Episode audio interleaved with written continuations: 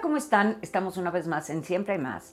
Y hoy vamos a hablar de perritos. Por eso me está acompañando Filemón. Hoy tengo de invitado a una persona que es una especie de psicólogo de perros, que él lo que hace es como tratar de entender el por qué el, el comportamiento del perro, por qué se porta de tal forma y así. Yo creo que han oído mucho de este tema de los etólogos y cosas por el estilo que a mí me tiene muy intrigada, la verdad, porque no entiendo bien cómo le hacen para poderse comunicar con los animales o poder saber estas cosas. Pero bueno, ya para no hacer más preámbulo y, y mejor ya lo presento para que todas las dudas que tengo y si ustedes después tienen me las dejen, pues lo vamos a presentar. Él es Alejandro Maldonado.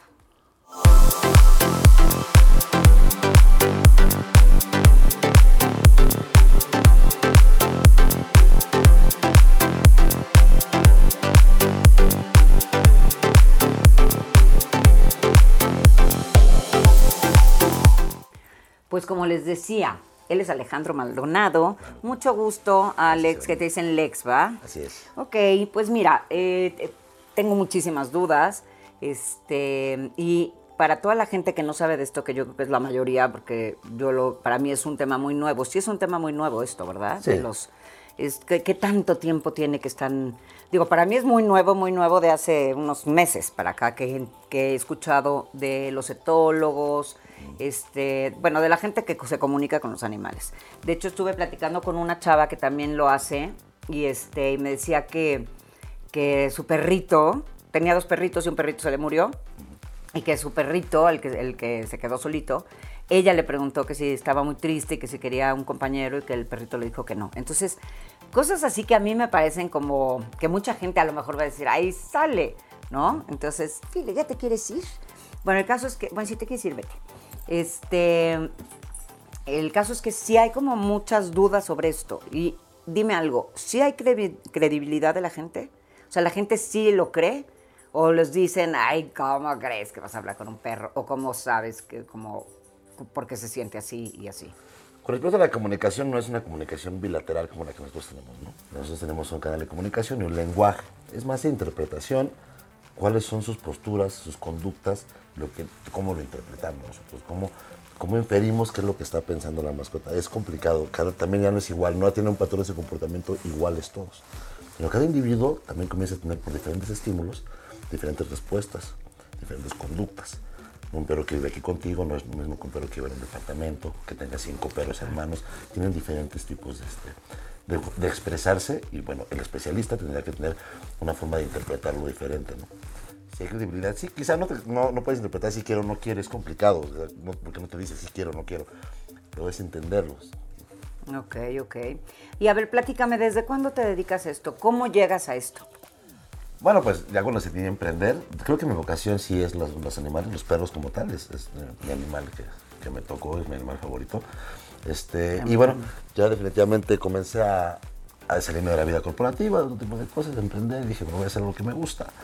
Y bueno, pues empecé a trabajar en eso. Empecé a especializar en otras cosas como la estética, luego después el entrenamiento, adiestramiento, diferentes técnicas de adiestramiento, las normas. Y bueno, ya me metí de lleno a esta parte del trabajo con los perros. Ok. ¿Y cómo, cómo sabes, por ejemplo, ahorita por decirte, que tengo a Lorenza, que la estabas viendo, a mi perrita, que tiene, que no sabemos qué tiene, que de hecho nosotros decimos que parece que es como autista, porque se queda así como perdida en la vida, y bueno, es lo que, o sea, digo, eh, a lo que voy es que está como en su mundo, ¿no? claro. Entonces, para mí, de mi poco conocimiento que tengo, me, me podría parecer que es más como por ahí. Entonces, es una perrita muy diferente, muy, Claro. muy diferente. Este, se va con todo el mundo y así, pero se pone loca y se baila y no sé qué. Y se pone- o sea, es, es muy, muy rara, es una perrita muy, muy diferente. No, como que no tiene, de repente se puede pelear con otro perro, pero también como que no le importa y así. O sea, cuando son perritos que tienen tantas características, ¿cómo llegas a una, a una, este, a, a decir qué es, qué, qué es lo que tiene, ¿no? A dar un, un- Un diagnóstico un como tal, una diagnóstico. interpretación. Bueno, pero hay que descartar muchas cosas. Lo primero que tenemos que descartar para hacer un diagnóstico, una evaluación de comportamiento es descartar problemas físicos, dolores crónicos. Un ejemplo, de repente un perro se torna agresivo y llegas tú y lo manipulas y te das cuenta que es agresivo porque tiene un dolor. Y en, la- en su naturaleza, su instinto le va a decir, no demuestres que tienes un dolor porque te conviertes en una presa. Te conviertes en un animal disminuido y por consecuencia tienes menos probabilidades de sobrevivir. Es lo que dice su instinto, es lo que está pasando por su cabeza, por su cuerpo. Wow. Entonces se convierte en un perro agresivo. Y en muchas ocasiones lo mandas al médico y el médico dice, ok, tiene un problema, tiene un problema de, de cadera, de muscular, articular, algo así. Se atiende y el perro pierde esa conducta como tal. Primero hay que descartar algún dolor crónico, un problema de físico, que eso generalmente lo hace un médico. Nosotros podemos verlo, ¿no? Por ejemplo, ahorita que te platicabas, yo quizá que ahorita no voy viendo un ojo y digo, a ver, ahí está pasando algo. Eso puede ser un factor para que tenga algunas conductas determinadas. Y de ahí podemos partir, si la queremos cambiar, si la podemos tolerar, porque también hasta donde muchas personas dicen, yo quiero cambiar las conductas de mi perro. ¿Pero por qué? ¿Es una conducta tolerable o no? ¿Es una conducta deseada o no? También para qué tienes a la mascota, qué necesidades está cubriendo y qué es lo que queremos, qué necesidades necesitamos que cubra además de. Por eso es que tenemos que hacer algunos cambios, interpretaciones conductuales y hacer unos planes de trabajo con ellos. Claro, claro.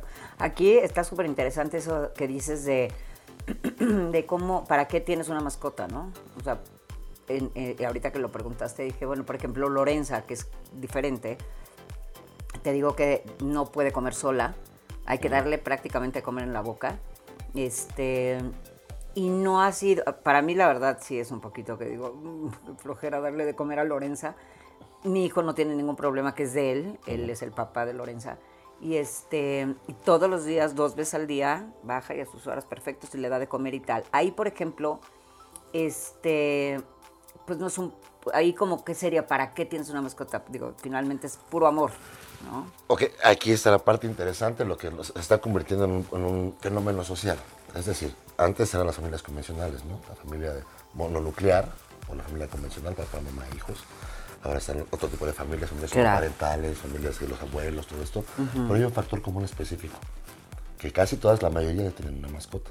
Preponderantemente son perros, gatos y luego ya otras especies. Pero forman parte del núcleo familiar. ¿Qué sucede? A veces lo empezamos a sacar de contexto. Empezamos a darles una visión de lo que no son. No los entendemos como lo que es. Un ejemplo muy común. Comenzamos a... Los, los hijos comienzan a crecer. ¿vale? ¿Qué sucede? Eso se le llama el nido vacío. En la parte del marketing, por ejemplo, Claro. se utiliza para, para algunas segmentaciones. Este, o la psicología también. Entonces, los hijos empiezan a crecer y todo ese cuidado, esa, esa dedicación, pues ellos lo- ya no lo necesitan, se hacen independientes. ¿vale? Empiezan a trabajar, empiezan a hacer sus cosas, tener otras relaciones con otras personas, este, eh, vínculos afectivos con parejas, etcétera, etcétera. Entonces, el padre pues ya no tiene quien darle todo ese cuidado y ese cariño y, ese, y procurarle. ¿Y a dónde se va? Se canaliza hacia el perro. Y el perro nunca te va a responder, siempre va a ser tu dependiente. Ahí es donde a ellos los confundimos, ¿vale? Les damos, les damos cosas desproporcionadas que a veces no están acorde con su especie, por eso empezamos a tener algunos problemas. ¿vale? Entonces, ¿qué está cubriendo la necesidad? Pues yo tengo necesidad de cuidar a alguien, soy un ser gregario. Somos animales que vivimos en grupos sociales. Necesitamos que dure. Entonces empezamos a verlo como si fuera otro humanito, que no lo es. Y hacemos cosas que no son propias de su especie, de su morfología, por ejemplo, de sus necesidades biológicas. Entonces descubren nosotros la necesidad, a veces para ver qué tan sano es para ellos, si a ellos les gusta o no, o lo necesitan o no. No importa qué tipo de amor le des, ¿vale? ni la proporción que le des, eso no lo podemos medir, ni tampoco dosificar. Pero yo les digo que lo vamos a creerlo como un familiar, porque eso es, pero una familiar con necesidades diferentes, para que pueda ser pleno. Tú también lo puedas disfrutar más.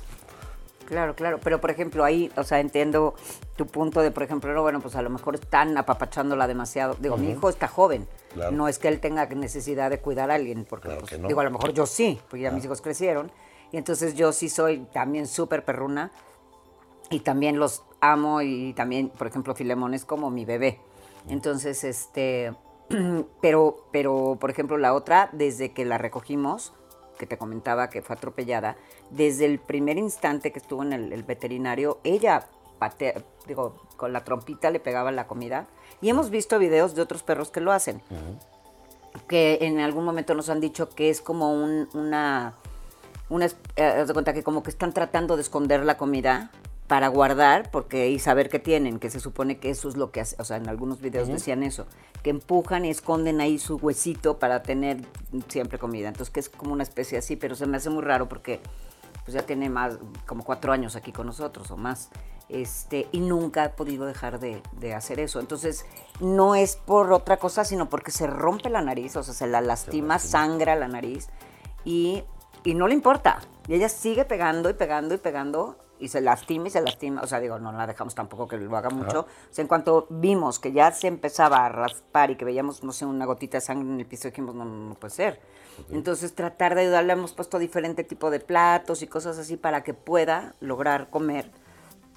Y no se puede. Entonces, ahí, ¿cómo, cómo, cómo diferencias el que sea una perrita muy consentida o una perrita con una necesidad que ella no puede cubrir porque se lastima? E- Ella no, no- no es capaz por varias razones. La primera es quizá eso que estábamos viendo, que no, no enfoca muy bien. Tal vez. Quizá la percepción de espacial no le quede muy bien. Pero bueno, hay otra cosa, siente qué es lo que está sucediendo. Bueno, primero, felicidades porque le diste oportunidad a una perrita en situación de calle, eso, eso está muy padre. Sin embargo, este, en ese tiempo que estuvo en la calle, no sabemos cuánto tiempo fue, Claro. quizá pasó por la supervivencia. Estos perritos que tienen que sobrevivir destapan otras cosas que en general un perro de casa no necesita. Tiene que cuidarse de depredadores, cuidarse de peligros, Claro. buscar comida y su instinto sale. Entonces, ahora sí que desblo- desbloquea niveles de su cabeza. Dicen, ok, ahora tengo que sobrevivir, ¿qué tengo que hacer? Pues cuidarme de depredadores, cuidarme que no me Claro. atropellen, tengo que seguir comida, tengo que cazar, ¿vale? Para que pueda sobrevivir. Sí, claro. Entonces, es su supervivencia que está en juego. Ya con nosotros, y esas conductas ya las empezó a adoptar, ¿vale? Entonces, aquí hay dos cosas. Una limitación física, que es quizás su percepción espacial por el, por el, el- Por que no ve muy bien, es un poquito evidente. Y la segunda es qué habrá pasado en ese momento. Hay como que reprogramarla, porque pues, para nosotros es incierto y imposible saber qué pasó. No nos puede contar, ah, pues miren, yo pasé por Sí, esto. no claro, claro, decir. ojalá. Entonces, ya eh, tuve un perro que me atacó, me golpeó, sí, claro, Nosotros claro. lo inferimos. Hay que pensarle un- una observación, ahora ya tienes un antecedente y has sido inteligente. Ha habido casos de que el perro no quiere comer y dicen, bueno, ¿por qué no come? Le quitan el alimento y todo. Y no, el perro lo que pasa es que veía su reflejo en el plato y se sentía, ah, le cambiaron el plato y comió. A veces son principios bien sencillos. Entonces ya se hizo, ya se hizo un intento, ¿no? Vamos a cambiarle el plato, vamos a cambiarle esto. Bueno, vamos a buscar si es una herramienta mecánica, como cambiarle la altura. Le cambiamos ya la altura. Vamos a buscarle otra cosa o en su defecto. eh, Ahora sí que el especialista tiene que decirte, ok, esta conducta nos provoca un problema si se lastima la nariz. No es propio, no está bien, no es sano para el animal. ¿ok? Exacto. Tenemos que empezar a buscar a base de la observación. Esas serían las de bote pronto que te diría, bueno, vamos a hacer esto, si cambiar la altura no funciona, vamos a darle de esta forma, porque quizá en algún momento tenga que comer sola. Claro. La observación regularmente es rápido, pero hay que buscarle a veces de lo más simple, así de lo general, lo particular, para ver qué está pasando. Claro, Un claro. poco de observación, vemos qué está sucediendo y ya puede, puede funcionar. Así es como resolvemos este tipo de problemas. Hay problemas mayores todavía, ya como mordidas, como agresión, este, autoflagelación, que se cortan, se mutilan los perros. Ay, Hay cosas todavía más complicadas que van a base de que comienzan por problemas pequeños, que no entendemos para solucionarlos. Y este, por ejemplo, el, el otro, Filemón, que es también callejerito, que me lo encontré a la vuelta de mi casa, el- una cositinga de este tamaño que dije, no, ¿qué es eso lleno de piojos? Bueno, Lorenza era una rasta. Él- Sí. Ella era una rasta con hojas y pelos y chicles y todo pegado, una cosa que parece un tapete viejo. Y bueno, y ahorita está divina. Y, y Filemón, te digo, tiene mucho miedo. O sea, estoy platicándoles como las historias de mis perros para que podamos, ¿no? Este, entender como un poquito más. Que, para que para que la gente entienda o, el por qué y cómo lo logras hacer.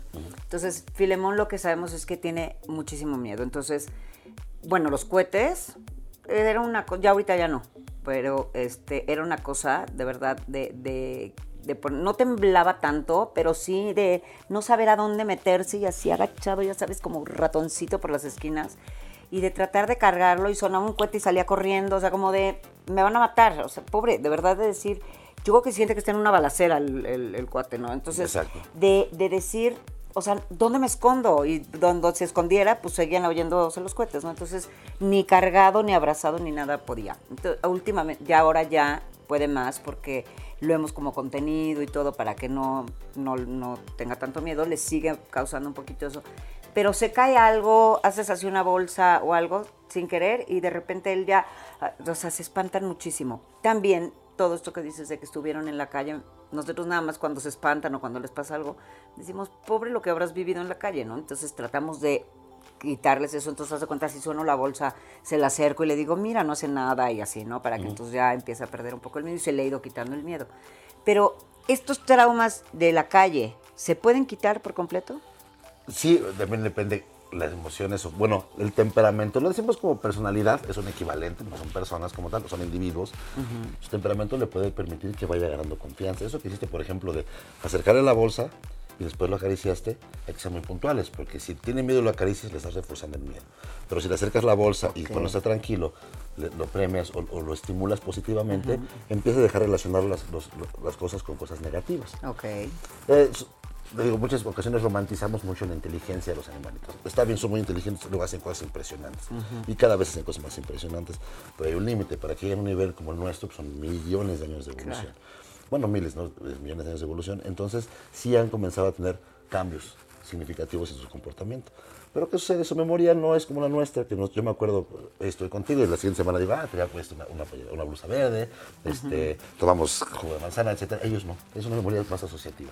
¿Qué sucedió? Escuchó el ruido, ellos están este, regidos por sus emociones básicas y distintos. Como la película intensamente tiene sus, esas cinco emociones básicas. Entonces, ¿qué sucede? El ruido que dijo el miedo, que es una respuesta natural, ¿Y cuál es la respuesta natural del miedo? O defenderte o huir. Entonces le da miedo y dice, yo huyo para resolver este problema. Algo le pasó, tuvo algún estímulo, le dolió, porque ellos tienen un, oído más, este, más exactamente, más fino, ay, no, es más sensible que el nuestro.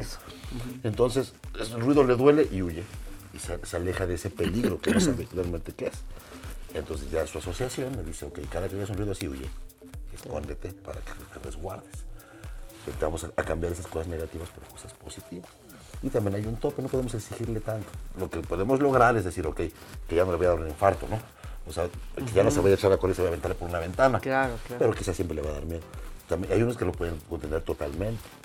También hay que saber que hay límites para todo. Y son procesos a veces muy cortos en descurar, que depende de cada individuo.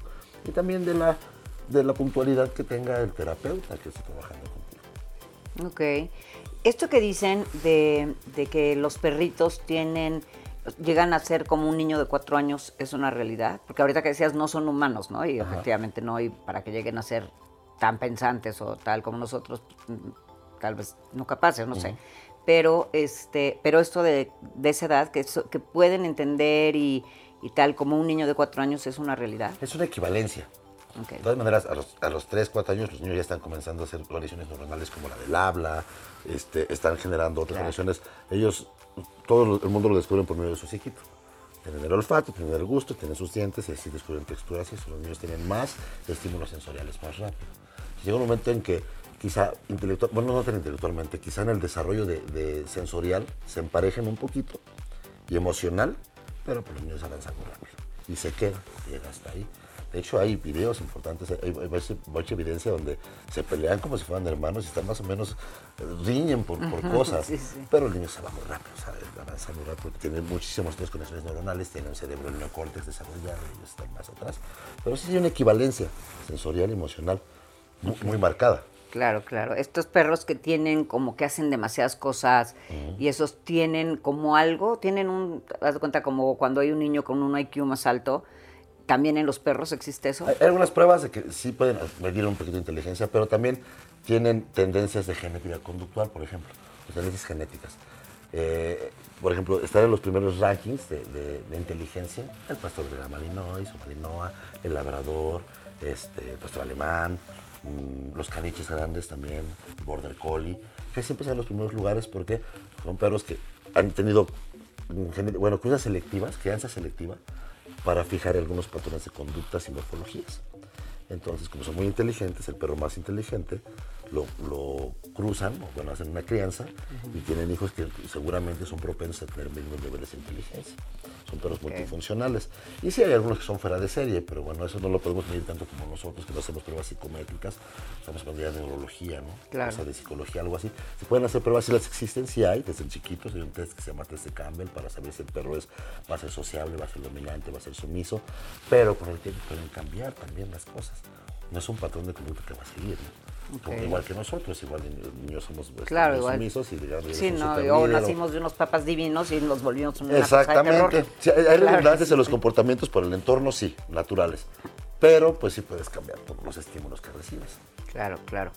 Eh, por ejemplo, los perritos que, que, estuvieron muy maltratados, que de repente hay unos videos que yo, yo ni puedo ver, de perritos recargados, haz cuenta, en una pared, de lo mal que los han maltratado y se han acostumbrado al castigo y todo. Esos perros que verdaderamente los ve sufrir, también me acuerdo de un video de un perrito que estaba en una alberga, algo así, y llegaban, llegaba alguien a quererlo agarrar, y el perro nos y ni siquiera lo habían tocado, y así he muerto el miedo. ¿Esos miedos se pueden llegar a curar? Sí, es muy perros. posible que se pueda recuperar. Incluso también ya hay forma de que un médico los pueda medicar para que se cambien un poquito. También se les da- incluso los si tienes algunos antidepresivos empiezan a dar cuando tienen patrones de comportamientos muy marcados que ya tienen que ver con asuntos neurológicos, que ya son casos ya un poquito más médicos. Sí, sí es posible cambiar esa percepción de cómo ellos sienten las cosas de algo negativo a algo positivo. Pero bueno, a veces te digo, es un proceso largo y hay que buscar el estímulo correcto y puntual y saber también qué lo detona para evitarlo o discriminar esa- esos estímulos que generan que llore, por ejemplo. Por algo llora, tiene miedo. ¿Qué le pasó antes? Ay, por sí, que unas cositas. Y, por ejemplo, ahorita algo que es muy importante, que mucha gente dice que estamos este, humanizando a los perros. Entonces, desde el cómo vestirlos, el todas estas cosas, yo quiero saber qué tan bueno o qué tan malo es. Pero esto me lo contestas ahorita que regresemos del corte. Claro que sí.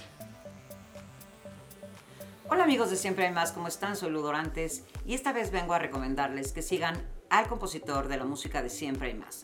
Tiene música increíble, suscríbanse, aquí les dejo las redes de él para que lo escuchen. Besos y continuamos con el programa. Bye.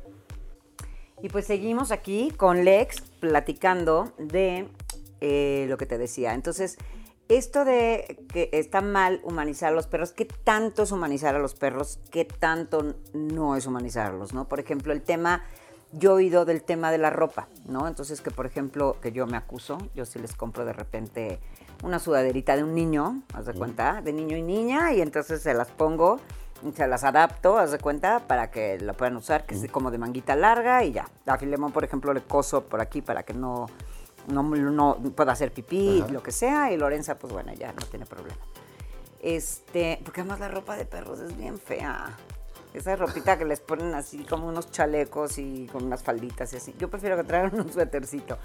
Eso, ¿Eso está mal? ¿Eso es humanizarlo? Digo, no lo siento en una silla, y me- o sea, no, no hago ni les doy chupón, ni cosas de esas. Solamente les pongo un suétercito de persona, de un niñito. ellos como que entienden que nos dan un poquito de gusto, ¿vale? En, en la relación perro-humano es un beneficio mutuo. Nosotros les damos resguardo, les damos medicamentos, les damos alimento. Y amor. ellos, exactamente, amor, este, todo eso, de hecho. Y bueno, pues ellos nos pagan, haciéndonos un poquito de caso, el beneficio para nosotros, nos permiten que les canalicemos emociones, cariño, lo reciben, nos toleran. Y eso de que se vistan, pues nos están tolerando. Realmente no lo necesitan. Ah, bueno, sí. No, yo me refiero en frío, no ahorita pobres. Ah, no, en algún ahorita- momento no lo No, necesitan. en la época de frío yo sí a mis perros los veo que... Es- ¿Ah, lo que pasa es que ahí es el momento que los empezamos a antropomorfizar o humanizar, no les permitimos ir a resistencia. Y esto es muy común. ¿Qué sucede? Llegas a un perro, lo, lo empiezas a acercar a otros perros y lleva dos, tres años, cuatro, sin ver tanta interacción con el entorno. Entonces, cuando llega con otros perros, no tiene un sistema inmunológico robusto o resistencias desarrolladas.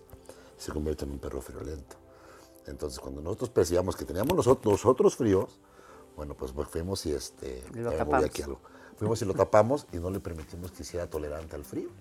Es un perro friolento. ¿Y entonces ya se quedan friolentos? Es lo más probable. O quizá hay que dejarlo que le dé frío, pero ¿qué tan dispuestas tú a permitir verlo que Ay, está dando frío? no. Ahí está el asunto. Ahora, no pasa nada porque. ¿Eso es Vaya. humanizarlos? Sí, claro. Ok, pero es- esa parte de humanizarla está mal. Hasta cierto Digo, si es mi perro de casa, o sea, si me dijeras, es que es el perro con el que tengo que salir a trabajar y así, a lo mejor pues sí lo tienes que hacer un poco más fuerte, tal. Bueno, no sé, no sé, estoy diciendo cosas al azar. Pero si mis perritos viven dentro de mi casa y lo más que salen es a lo mejor a dar una vueltita y ya, que ahorita, bueno, te voy a hacer otras preguntas, ¿eso está mal ponerles un suétercito No, no bonito está y que mal. tengan, cuando tienen frío en la noche, que los míos sí duermen en mi cama, entonces, este, de repente hasta se meten en las cobijas, o sea, de cuando hace frío, y que de repente los ves así como buscando y con su nariz empiezan a hacer así, bueno, la trompita empiezan a hacer así, y hasta que le, hace- le abro la sábana y plum, Claro, y se, se sienten más cómodos, se sienten más seguros, sienten un clima más confortable y aparte tienen interacción contigo, contacto y lo disfrutan. Si tú lo viste, no importa. Si la gente dice, ah, aquí está lo que no importa porque es mi perro. Exacto. ¿Vale? Y mientras Mi no suéter. lo estés maltratando como tal, seguramente no lo necesitan. Y si el perro ya se resignó o incluso está disfrutando esa interacción de que lo vistas, ¿por qué no? Claro, te lo voy a decir así, no, ni siquiera le estás lastimando el manto, porque eso puede pasarles con algún tipo de tela, esas cosas, o su Ah, sí, pelo. claro, claro. Bueno, hay que fijarnos que sea eso, pero Sí, pero sí, si lo está disfrutando, tú lo toleras y te gusta, bueno, pues, está- no está mal, porque no estás pasando por un maltrato. Luego pasamos a pensamientos muy radicales. Es que eso es lo que yo he oído. Ay, eso es maltrato animal y no sé qué. Pues, no, si digo, hubiera un daño, sí. Si el perro estuviera perdiendo algunas facultades, también. Exacto. Pero pues no lo es, aparte es tu perro y realmente es cuestión de percepciones. Y si- yo veo y te digo, oye, tu perro está generándose un hongo, está, está perdiendo manto, está perdiendo pelo, algo así, ya no lo vistas, o el perro sufre o está incómodo, Sí, se no, nota, no, no, no. es evidente, pero no se lo pongas. Pero ellos se acostumbran, se resignan y muchos hasta les gusta, tienen esa interacción, dicen, ah, voy a tocar a mi, a mi familiar, a mi mamá, lo voy a tocar, me va a tocar, va a interactuar conmigo, pues hasta lo disfrutan. Entonces, estamos, si lo está disfrutando, pues lejos de ser un maltrato, está muy lejos de serlo. Claro. Entonces, si te gusta y él lo, lo aguanta, o ya se acostumbró o se resignó, pues está bien, no pasa nada. ¿Que es necesario es? No. Pero bueno. Pero nada, no es un maltrato, eso no es un maltrato. Digo, a mí, a mí la verdad, si tratan muy bien a sus perros, yo soy feliz. O sea, sí, he visto este videos de perritos con, con chupón, ¿no? Que no sé cómo le hacen para agarrarlos, pero bueno.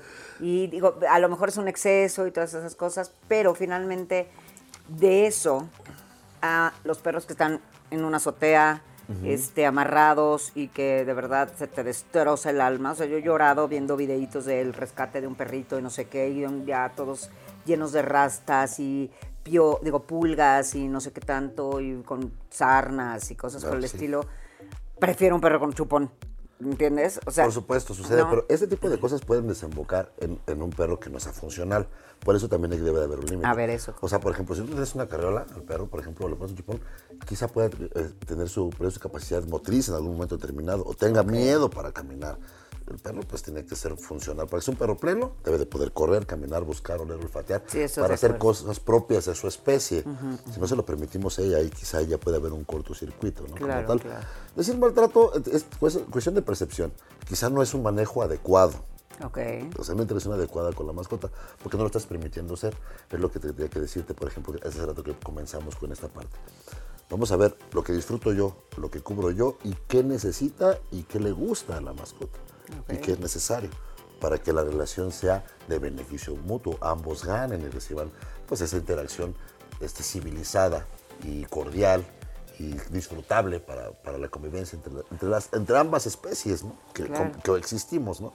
Yo creo que la especie con la que más existimos los humanos pues con los perros. ¿no? Ya ellos se han ido integrando, pero el perro ahora sí que ya es un perro que viene de la mano, viene en el paquete con el humano. Claro. Entonces sí, ya si pasas de contexto y el perro no recibe un beneficio o no o está dejando de perder funcionalidad o puede salirse de contexto y generarle un, un daño emocional, psicológico, motriz, hay que pararle. ¿no? Claro. Eh, pero es que los, los visten, los visten el perro está como si nada, va y corre, sale y hace sus Sí, cosas, sí, sí, pelea y sí. caza. Pero hay perros que se vuelven miedosos, temerosos, dejan de hacer cosas, Ok. no pueden caminar, solamente pueden estar cargados. Y ya ahí también está generando un conflicto para el humano, porque el humano también no puede dejar a su perro de cargarlo. Y ahí ya también es un daño para los dos, ya no es una relación saludable, no es un beneficio, ya les empieza a generar ansiedad cuando se separan. No, he, he visto casos de personas que ya no pueden irse ni de viaje porque Por no pueden dejar a su perro y no tienen confianza de dejarlo con nadie. Prefieren postergar sus vacaciones, postergar su vida, porque no pueden dejar de, de procurar al perrito, Sí, a no. la mascota. Y eso ya no es sano. No, eso ya no sabe. Para ninguno de los dos. Sí, de acuerdo. Entonces hay, hay que ver hasta dónde estamos llegando. Por eso estamos a veces, en muchos casos que se ven, eh, están, están evidentes, que estamos desproporcionando este, la relación perro-humano humano-perro. Y ahí es donde ya se convierte en algo no saludable, quizá no un maltrato, pero ya no es saludable.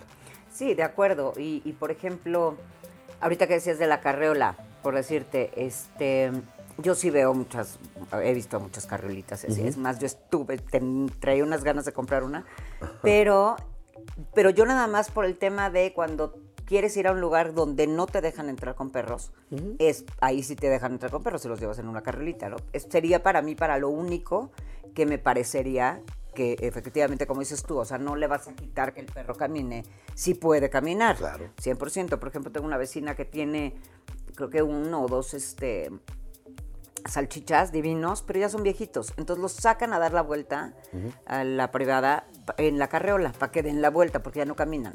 Claro. Entonces, en, siendo un caso así, pues es- es- eso sí es como Claro completamente sí. entendible.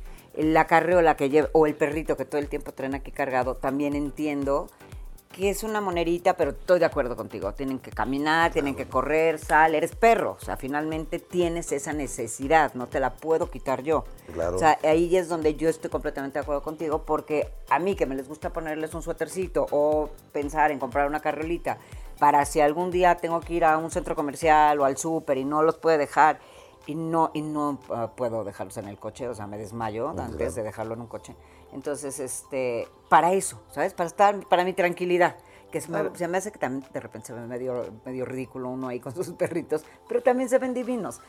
Pero para cosas así, ¿no? O sea, que, que nos sirva lo que está, lo que está existiendo para los animalitos, los carrilitas y las cosas así, que sirva, pero para lo que debe de ser, ¿no? Nada más, Claro. no para traerlos todo el día en la carreola o cargados todo el tiempo, estoy de acuerdo contigo. Y ahí, por ejemplo, te, te quería preguntar, este, ay, ¿qué era lo que te quería preguntar? bueno, Pregunta. el, este, pregúntame, este, bueno, bueno, algo de la humanizada, pero bueno, ok, entonces, esas cosas sí están bien, esas cosas, ah, ya me acordé, Deci- vol- volviste a decir esto de para qué el perro y tal, o sea, realmente, ¿para qué tenemos un perro? ¿Para qué la gente busca un perro? Tú me decías que finalmente el, el síndrome del nido vacío y entonces de repente empezamos a, pues a- hay un perrito, pues a ese le voy a dar y son como bebés toda la vida, entonces está increíble y además son mucho más sencillos que un bebé. Claro. ¿No? O sea, salen y hacen pipí, popó y ya y no te están dando lata y lo que sea. Este, y ya uno ya más grande, pues ya no, a lo mejor ya le da flojera tener un niñito, lo X. Pero realmente eso me, me- me- me surgió esa duda de, además de eso, de que dices del síndrome, del, del- de- que mucha gente, por ejemplo, muchas parejas que no, que ni siquiera querían tener hijos, a lo mejor tienen un perrito. Entonces, no es por el síndrome del nido vacío ahí. Es un ejemplo de, Ok, de por eso. muchas otras cosas. Ah, exacto. O sea, yo quiero saber por qué realmente queremos tener perritos. Vale. Es, primero, es un convencionalismo social, también es parte de que encajas en, en la sociedad porque bueno, eres, eres responsable de un ser vivo y bueno, y hacen compañía. Primero que nada, necesidades afectivas. Necesito compañía, alguien que me escucha, alguien que me acepta como soy. No necesito tener ningún tipo de pose, ningún tipo de postura, estatus social o este o algún tipo de cómo, cómo verme, cómo vestirme, ¿no? Este, una imagen, pues no, él te acepta como es. Entonces, bueno, estás cubriendo esa necesidad de que estás con alguien que te acepta y que te quiere incondicionalmente y al cual le das esa necesidad de entregar tu cariño, se lo das también incondicionalmente. Podríamos decir que es correspondido, aunque los conceptos de afecto pues son diferentes en nosotros y de ellos. ¿vale? Eso es más en un apego, por eso se impronta, necesidades, también les gusta. Es evidente que sienten rico y, y se, y se sienten bonito cuando los tocan, los acaricias, lo disfrutan, ¿vale? Esa interacción la estamos buscando, entonces alguien nos acepta, ¿vale? También las parejas jóvenes, bueno, no tan jóvenes también, bueno, jóvenes, claro que sí. Este, ¿Qué sucede? Nosotros somos seres gregarios también y nuestro instinto nos dice que debe de prevalecer la especie. Ahora, por convencionalismos sociales, no estamos, estamos decidiendo no tener familia, tener una familia muy pequeña o no tenerla, ¿vale? Hablando de procreación, ¿no? La familia, tú sabes, si te juntas con alguien, ¿no? Hablando de tener hijos. Pero, ¿qué sucede? Que también lo he visto muy común. Estas parejas este, que no tienen hijos, pues de repente lo compensan con un perro. Y también ahí sacan de contexto. Entonces, no son los hijos que se fueron, sino los hijos que no llegaron. Que no van a llegar. Entonces, esa necesidad si es, que tienes. pero si es una elección de que ay no, qué flojera, yo quiero niños y tal. Porque hay muchas parejas y que está increíble que cada quien decida lo que quiere. Y ¿por qué entonces decir, pues un perrito, Es el instinto maternal, el instinto paternal Ok. también está ahí, también te Ok. sale. Y, y uno cree que no, pero están muy, muy aferrados. Y luego, como comienzan a tratarlos, es evidente que es una necesidad de cuidar a una criatura que tú piensas que es tu hijo y no lo es. ok, ok. ¿vale? Es súper evidente. Entonces dices, ah, caray. Y también más o menos por las edades, este, empiezan a llegar los cachorros y empiezan a compensar eso de que nuestra naturaleza nos dice que la especie debe de prevalecer. Para que eso suceda debemos de procrear. ok. Y no lo estamos haciendo. por lo que tú gustes, por la decisión que sea. Pero ese asunto también instintivo, pues con que lo estamos compensando. Traemos a quien cuidar. Y ya. Entonces ahí ya son perros también malcriados, perros que los dejan hacer cualquier cosa y se convierten en perros que más tarde problemáticos, Como los niños groseros. Exacto, lo mismitito. Lo mismitito. Exactamente. Okay, que dices, hijo, ya trajo su perro esta persona. Y, y, me muerden y son groseros y son, y son, ingobernables los perros y es muy difícil recuperarlos porque en muchas ocasiones cuando ya el perro presenta problemas es porque ya le fijaste conductas por uno, dos o tres años. Entonces, ¿cómo? O sea, se pueden recuperar, pero han fijado estos, estos comportamientos sin darse cuenta, porque la mayoría de los casos no es un conocimiento de causa o intencionalmente que tengan ese tipo de conductas. Pero bueno, como somos demasiado permisivos, el perro se vuelve loco y llega el momento en que dices, ya no lo tolero tanto. Claro. Y hay que, y hay que trabajar al perro cuando se puede haber evitado desde la crianza. Ok, ok.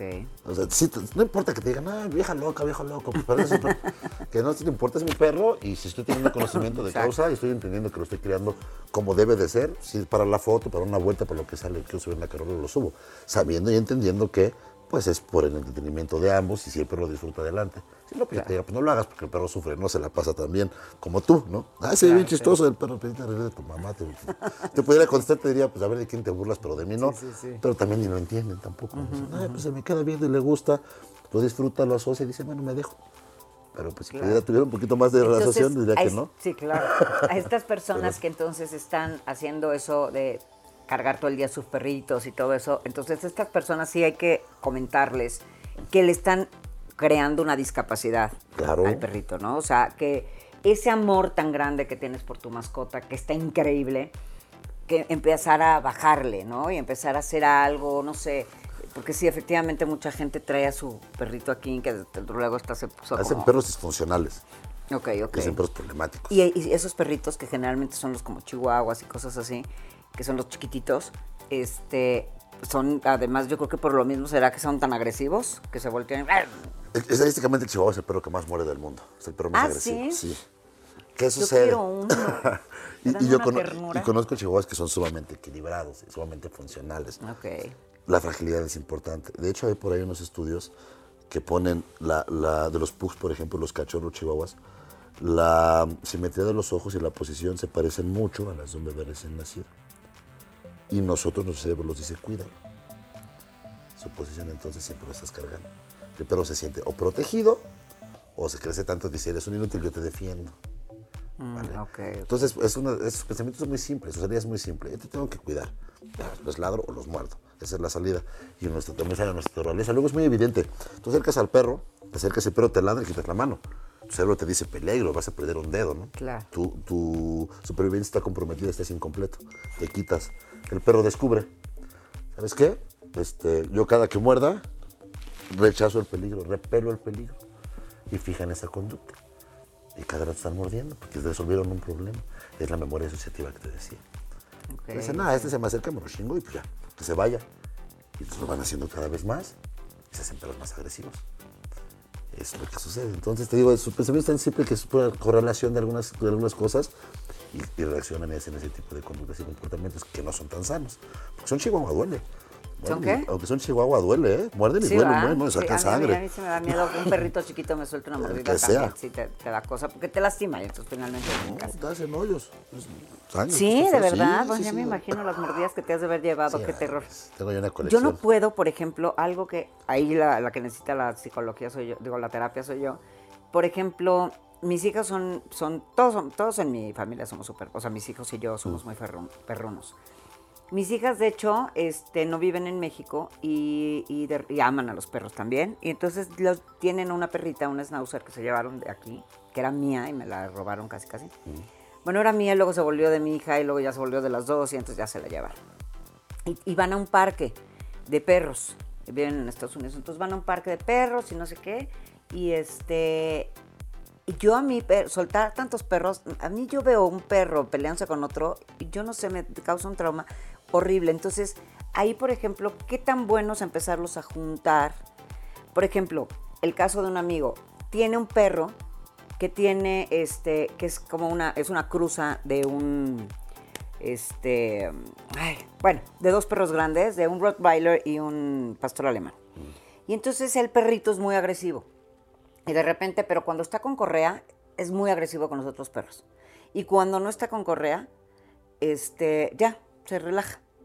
¿Por qué esa, esa diferencia? O sea, la correa que le está diciendo, eh, protégete porque estás agarrado y entonces antes de que te vayan a atacar ataco, o qué es el tema y cómo poderle quitar eso, porque pues, definitivamente muchas veces tienes que llevar a tus perros con correa porque no sabes si hay otros perros que puedan ser más agresivos o igual de agresivos o menos agresivos.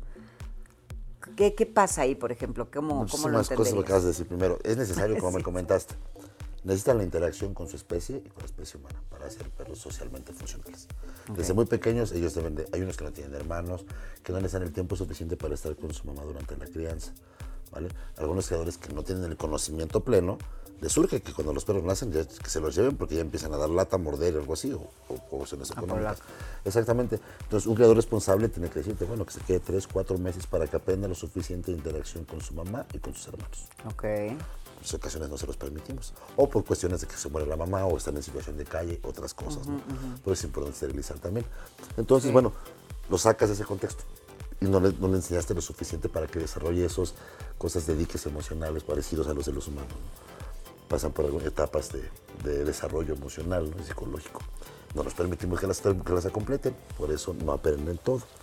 Entonces es importante que siempre se les dé el tiempo suficiente para que aprendan la interacción con su familia, porque viven en grupos sociales, y con otros perros.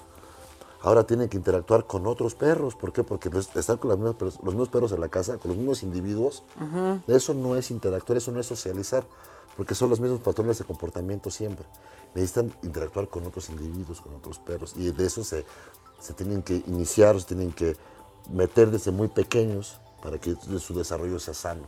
¿Vale? Va a ser la agresividad, y la agresividad tiene muchos factores, puede ser instintivo o hormonal. ¿sí? Si está, anda muy caliente el perro, muy hormonal, quiere pelear por una hembra, cree que lo necesita, o no se le enseñó bien a jugar, por ejemplo, el juego con las pelotas y eso, piensa que es una presa y puede haber respuestas agresivas o no deseadas o incluso también cuando estamos con correa y tiene algunos cambios, ¿qué sucede? Por ejemplo, es un perro con correa y tú le estás avisando. Cuando tienes un perro con correa es como un, es como un circuito. Tú lo, tú lo conectas y te conectas con tu perro. Es lo saludable. Vas con tu perro, entonces, si tú de repente ves que va pasando un perro y levantas un poquito la correa, le estás avisando. Y a veces es imperceptible, no nos damos cuenta. Hay que ver qué es lo que, cómo es, está interactuando con el perro con la correa, ¿vale? O si ya hubo algún estímulo en algún momento que el perro recuerde cuando está enganchado, que cuando está suelto ya no, porque no siente esa presión. Muy simple, de repente va la gente caminando y su perro ve otro y le levanta la cabeza. Ah, sí, sí, sí. Y el perro dice, ¿qué pasó? ¿Con quién peleó? ¿Dónde está el problema? ¿Haz con él? Y, sí, empiezan a pelear. típico. Eso Nos conectamos con ellos. Entonces, ese es el asunto. Hay que ver cómo haces el manejo de tu mascota y cómo interpreta ese manejo la mascota, cómo te conectas con el perro. Eso también tiene que ver con el, con el especialista con el que te acercas, que te diga, esto está bien, esto está mal, esto déjalo de hacer, o vamos a cambiar esta posición o este comportamiento o este estímulo por este otro para poder cambiar esa conducta que no deseamos. Claro, mira qué interesante. Y este, de eso, por ejemplo, te voy a hacer una pregunta de ahí, por ejemplo, ya no es tanto el problema del perro, ya más bien es el problema del, humano, del, del, papá, mamá del perrito, que aunque se oiga muy humanizado, ya somos como eso para los perritos, entonces este es un tema del papá o de la mamá del perrito, porque eso que dijiste de que vas caminando en la calle, y entonces viene otro perrito, luego luego lo levantas o lo jalas o hasta para acá, eso está haciendo, mandando un mensaje diferente al perrito. Ok, ahorita me vas a contestar eso y el, el que si el humano tiene que empezar a trabajar, porque esa creo que soy yo. Hola amigos de Siempre más, ¿cómo están? Soy Ludorantes, con un gusto enorme de saludarlos otra vez. Y como quería decirles algo que normalmente no puedo decirles en los programas, porque pues tenemos invitados maravillosos que vienen siempre a decirnos algo muy interesante. En esta ocasión yo lo que les quiero decir y recordar es que yo soy coach de vida y que nada me dará más gusto que si alguien de ustedes necesita de mí, por favor no duden en buscarme. Soy especialista en codependencia y en muchos otros temas, en chavos, parejas, etc. Los quiero muchísimo, quiero sus órdenes y nos vemos en el próximo capítulo de Siempre Más. Besos. Entonces, ¿ya vieron qué buena está esta plática? Ay, está interesantísimo, no quiero que termine este programa, tengo 800 mil preguntas, pero bueno, entonces estábamos diciendo, este, también lo de lo que te digo, lo del porque yo, por ejemplo, yo, a mí me cuesta mucho trabajo sacar a mis perros con otros perros. De nada más pensar en que los pueden morder o algo así, se me ponen los pelos de punta. O sea, yo salí a la calle caminando con mis perros, no hay manera. Me da pavor. Y mis hijas, así de llegan y no, hombre, ven, este, vamos a llevar los perros y tal, y déjamelo yo. Pero yo nada más de por favor, me tapo los oídos, los ojos, todo. Me empieza a enterar una angustia de que les pase algo. Ese ya es un problema mío. Entonces sé que yo ya lo tengo que tratar en una terapia aparte. Y ahí le estoy haciendo un daño al perro por no poderlo hacer que se relacione con otros perros. Porque efectivamente, por ejemplo, Filemón, este, me da cosa que, salga con otros, con otros perros, porque ya alguna vez algún perro más grande lo mordió, entonces ya como que me quedé en shock así y tal. Él es como Flash, corre como loco y gracias a eso se, no pasó nada. Porque el perro lo, alcanzó a agarrar, pero él se logró soltar y salió como alma que lleva el diablo. Y este, y a mí me da muchísimo miedo que les hagan algo. Entonces, este, te digo, mis hijas son de nombre, no pasa nada y los van este, juntando. Si, por ejemplo, yo a Filemón, que lo tengo tan y te digo, se lleva pues con, la, con Matilda, que fue la que se llevaron mis hijas, Lorenza, y eso, o sea, entre hermanitos, increíble, nunca se han peleado, todo perfecto. Ahí, por ejemplo, ya lleva mucho tiempo, bueno, pandemia y todo eso, que menos lo saco, ¿no? Entonces, este, digo, lo saco a dar una vuelta aquí en mi privada o salen aquí, así. Y este, ahí ya va a ser muy complicado poderlo empezar a llevar a parques de perros, por ejemplo, y soltarlo, que no sé si lo, me atreva, pero bueno, lo voy a tener que hacer, porque sí creo que lo, o sea, aparte se ven divinos jugando con otros perros. Entonces, ahí él, ¿qué tanto le va a costar? Esto para la gente que también está en esa parte como yo, que seguramente hay muchísima, o sea, yo con, también mi hermana es igual, se pelea su perro, y las dos nos ponemos como locas porque viene otro perro. O sea, y es que una vez se peleó su perro con, con Filemón, un perrito que yo rescaté, y mi hermana se lo acabó quedando. Y según yo se llevaban y bueno, ya luego se odiaron. Entonces, habemos gente que nos da muchísimo miedo eso, que nos da miedo que le pase algo al perro. ¿Cómo irlos integrando? ¿Cómo saber cómo integrarlos? ¿Cómo aventarte? Porque pues yo no me puedo esperar a que vengan mis hijas y los empiecen a llevar en una vacación, ¿no? Entonces, cómo ir integrando cuando somos personas con tanto miedo a los perritos con otros perros. Vale. Primero que nada, los perros saben, ¿eh? por instinto saben cómo relacionarse. Cuando son perros funcionales. Otra cosa interesante es, ¿qué tan importante sería para ti que el perro se relacionara con otros perros? Son perros funcionales. Son perros que no muerden, son perros que están plenos, que tienen espacio, que juegan, que son cariñosos. Bueno, esto es un complemento en su formación para que sean más plenos. Entonces tampoco te presiones porque digas, ya hay que meterlos a que convivan con perros. Porque no solamente eres tú, necesitamos que haya convencionalismos sociales bien estructurados. Porque porque llegas a un parque y dices, este, ¿muere tu perro no? ¿El tuyo? No. Ah, bueno, lo sueltas y al final el perro sí muerde.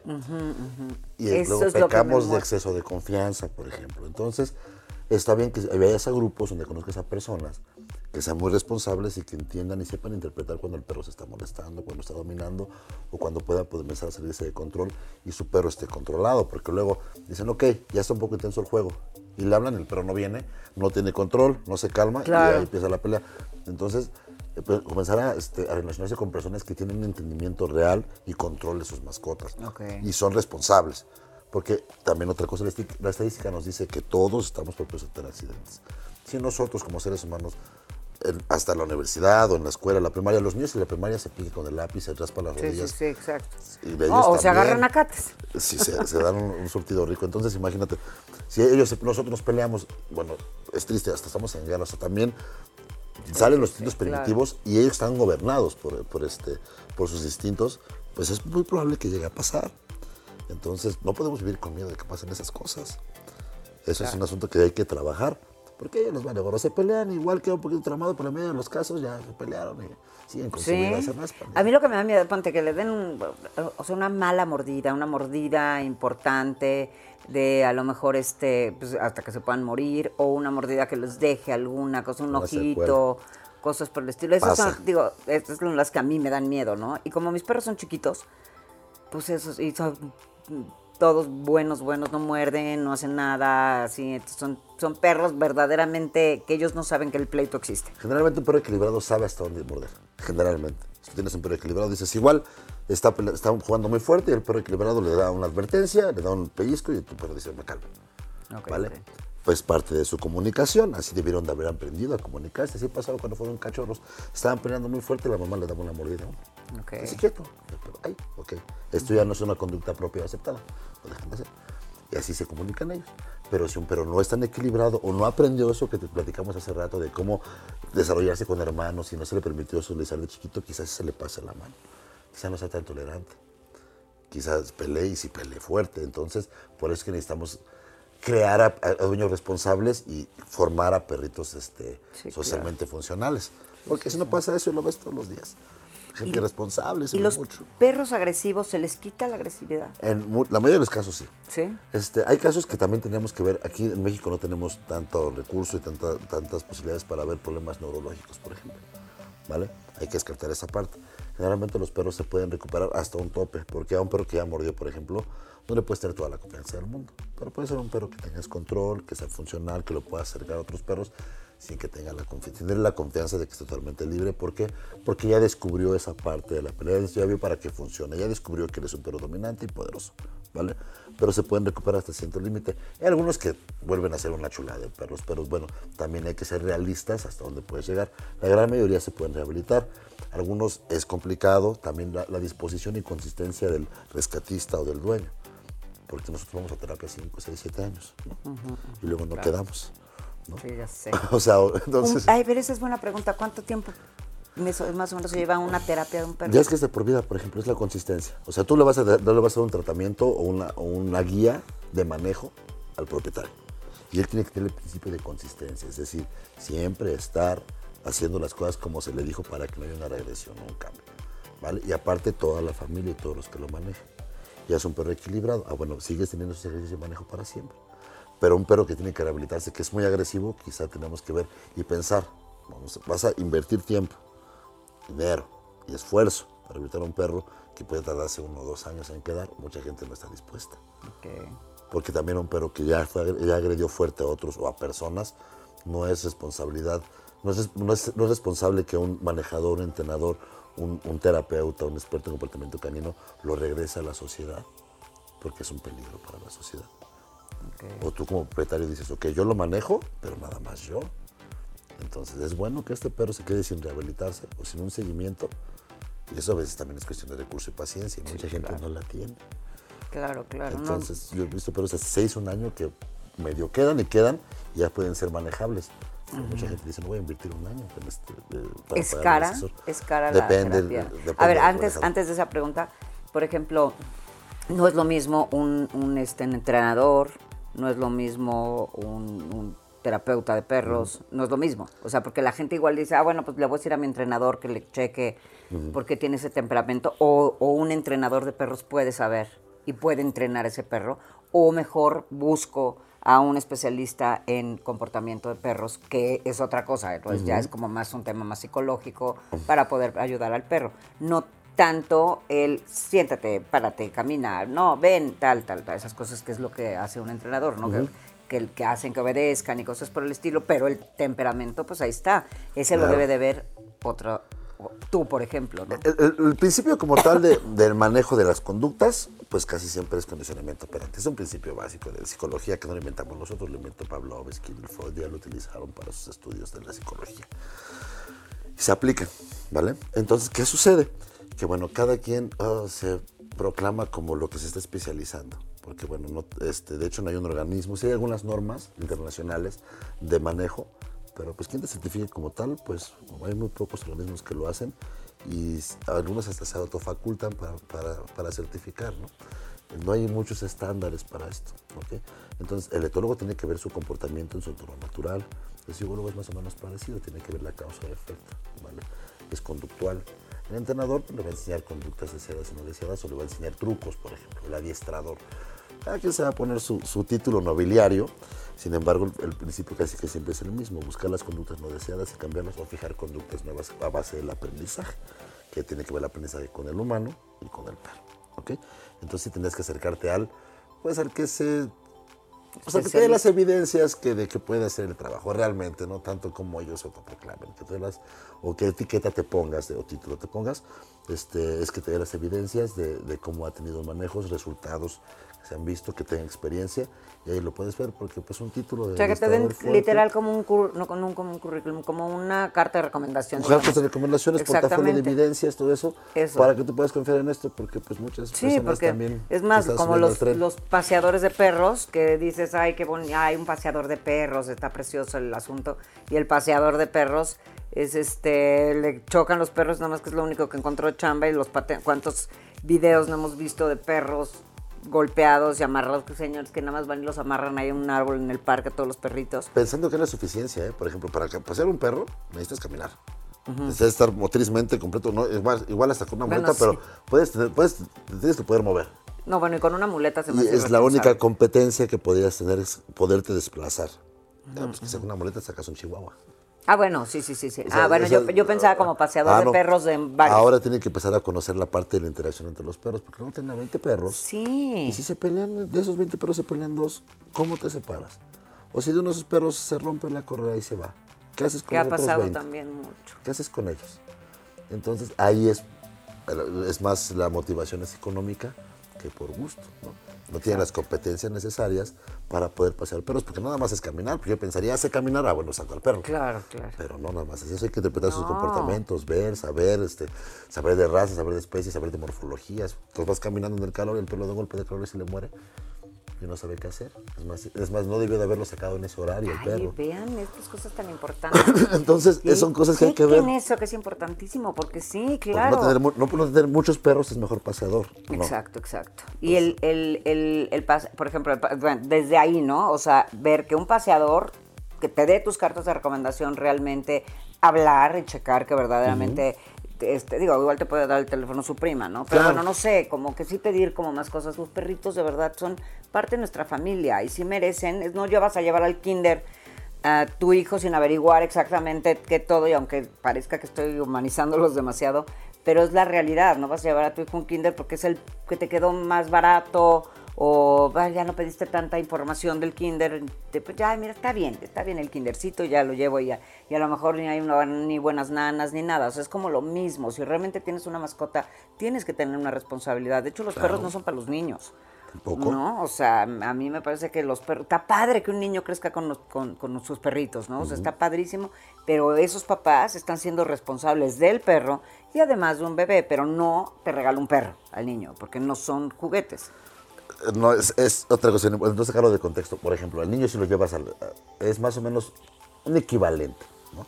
Por ejemplo, el niño necesita actividades. ¿vale? Necesita también compañía, tener empatía por los seres vivos, saber de Ay, responsabilidades. Quizá cuando entienda un poquito el concepto, si le das un perro, pero con esa premisa. Ok, tener empatía con el ser vivo, debe de ser paciente, debe ser constante, debe ser responsable, debes de ser piadoso con el animal, no lo lastimes. ¿Vale? Sí. Tienes que ser responsable, tienes que darle de comer a sus horas, tienes que limpiarle. Esa función puede tener un perro en un, en un niño muy joven, no tan joven, porque pues si no entiende el concepto, pues no tiene caso que se lo des, porque Claro. luego le va a estar jalando la cola. Sí, sí, sí. Exacto, es igual los perros también, por ejemplo, que ese es el paseo. El paseo funciona, pero si tiene un conocimiento de causa, es decir, el perro al caminar estimula su oído, su olfato, su vista, interactúa con otros individuos de su especie y si le funciona. El manejador del paseador debe de saber que esto le está sirviendo de algo. No es que nada más esté corriendo y caminando y se vaya Claro, corriendo y regrese, claro. ¿no? Tiene una función que huela que lo disfruta, luego no lo disfruta. Igual los niños también, los mandan a la escuela con una finalidad. de, que, de que aprendan, de que se estimulen, de que también que se cansen porque tienen mucha energía. Sí, Y no porque no lleguen corriendo, no quiere decir que no se cansen, pues se cansan mentalmente. Sí, sí, sí. Y esos perros, por ejemplo, cuando los sacan en tan en esas manadas de perros que se llevan de repente 10, 12, 15 perros, que dices, ¿cómo? que efectivamente yo también lo pienso y digo, ¿cómo le hacen para que no se peleen los perritos de entrada, no? Pero bueno, esos perros que los sacan, no sé cuánto tiempo los saquen, la verdad, porque yo, yo creo que yo no contrataría un paseador. Si yo no puedo pasear a mi perro, entonces prefiero, no sé, ¿no? Como que me hago el tiempo. No, bueno, no sé, no. Eso ya cada quien. Este, pero esos perros tienen alguna, pueden llegar a vivir con estrés por salir con tantos perros y van caminando todos juntos. O sea, ni siquiera es un paseo agradable, ¿no? O sea, Algunos lo disfrutan, otros no. Y te voy a decir una cosa bien importante. Primero lo que decías del tiempo, depende de la zona, también. Depende del perro, depende del paseador. ¿no? Hay unos perros se los llevan dos horas. Y bueno, tiene que ver también el beneficio, cuánto están cobrando. Ellos les pagan muy bien. Y, este, y bueno, pues tienen al perro dos, tres horas con los perritos, ¿no? Eso podría ser un muy buen servicio. Cuando son varios, no es tan sencillo, ¿eh? Esos, esos generalmente son paseadores con experiencia, que tienen callo. ¿Y qué sucede? Que no todos los perros, o sea, no agarran perro, el primer perro que ven. Los van escogiendo, los van filtrando. Ah, ok, no agarran a ok. perros locos, porque si no les echan a perder su Claro, grupo.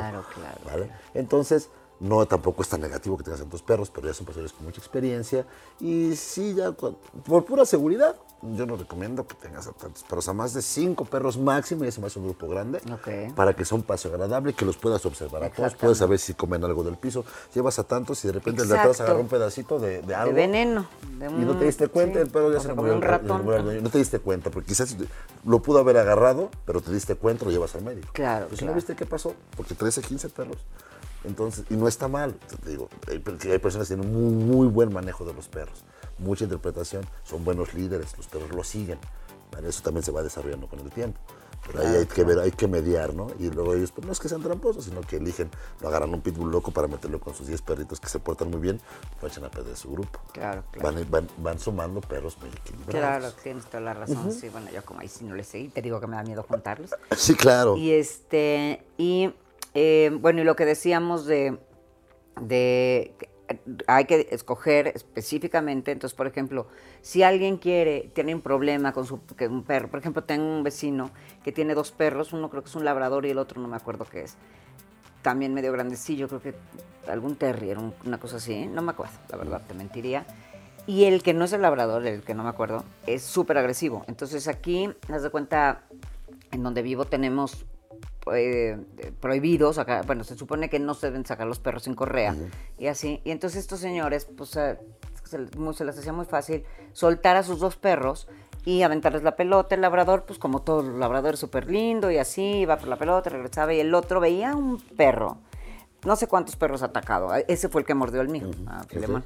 Entonces, este, y gracias a que Filemón se soltó y así, pero ha mordido, a- mordió a, la- a una, a una señora de servicio, Ok. de, porque venía con el perrito y el otro andaba suelto, y entonces salió corriendo, muerde al perrito este, la, la, la jovencita esta por agarrar al, al- al perrito, pues, te metió la mano la mordió a ella, y no sé qué, y sangre y todo. Ese tipo, y es un perro que convive con otro.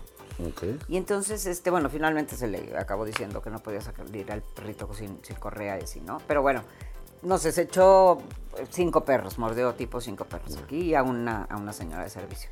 Entonces, este, ese tipo de perros tienen, toda, o sea, que están jugando con, que tienen una convivencia con un hermano, ¿no?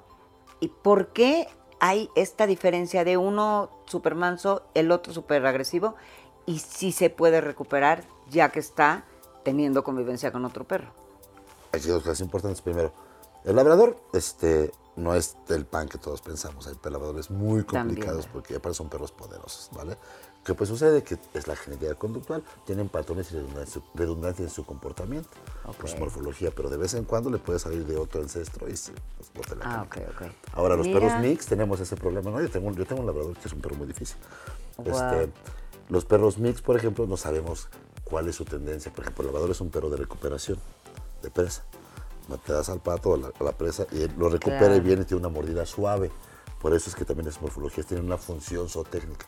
Va a recuperar y no te regresa el pato masticado, te lo regresa completo. No lo viene masticando en el camino, se llama mordida suave. sí, sí. Esa es la finalidad como un perro de pastoreo también. Los perros que son mix, los que son mezcla, no sabemos precisamente cuál es su función zootécnica, cuál es su ascendencia. ¿Vale? Entonces quizá puede venir de un perro bull, por ejemplo, los perros bull sí fueron diseñados para la pelea. Y si hay una redundancia que les dispare la agresividad, por eso es difícil recuperarlos, ¿vale?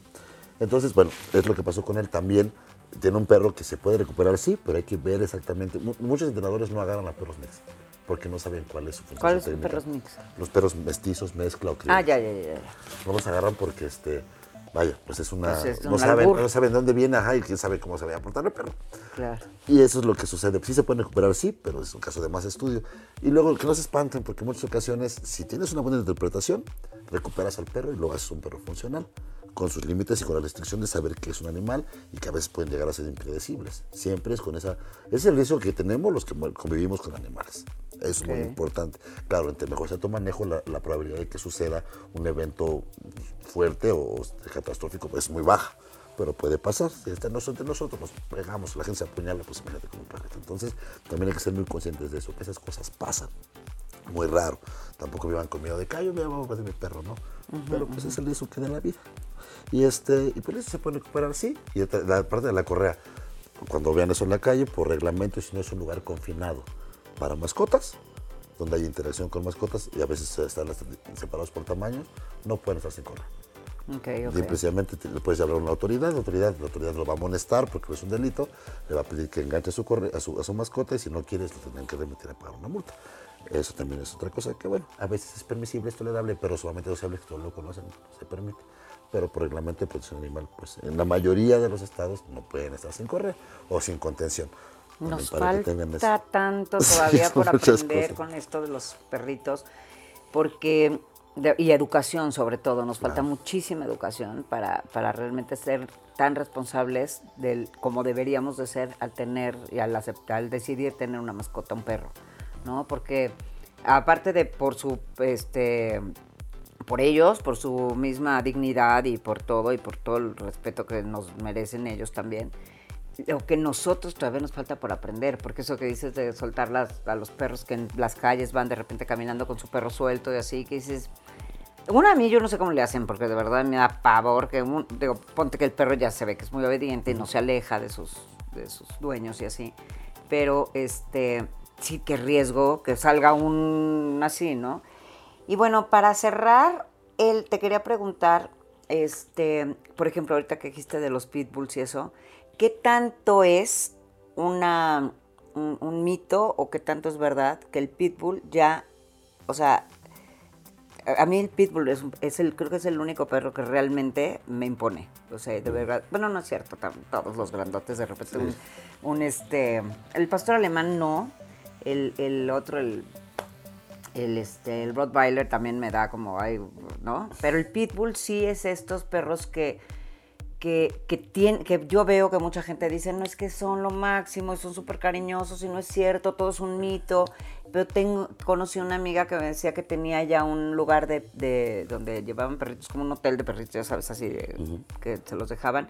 Y ella tenía un Pitbull y, mató dos perritos de- que llegaron ahí. Entonces me decía que ya ella tenía que separar a su pitbull. Entonces, ¿qué tanto era el pitbull?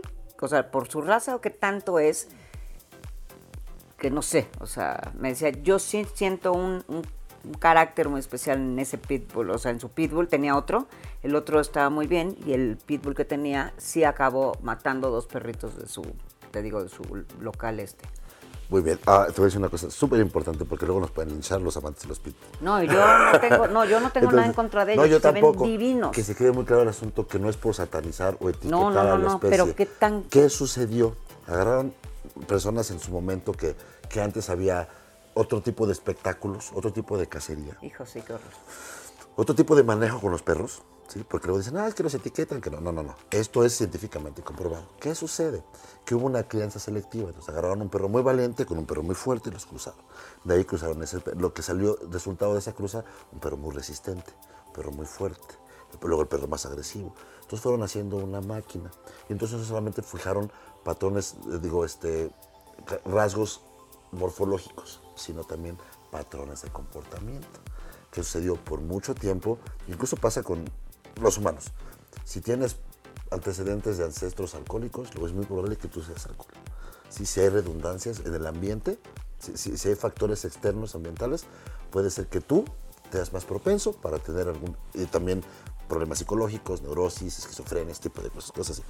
Entonces, bueno, quizá lo que sucede es que si hay algo que les detone el comportamiento mentalmente hablando, se puedan volver agresivos.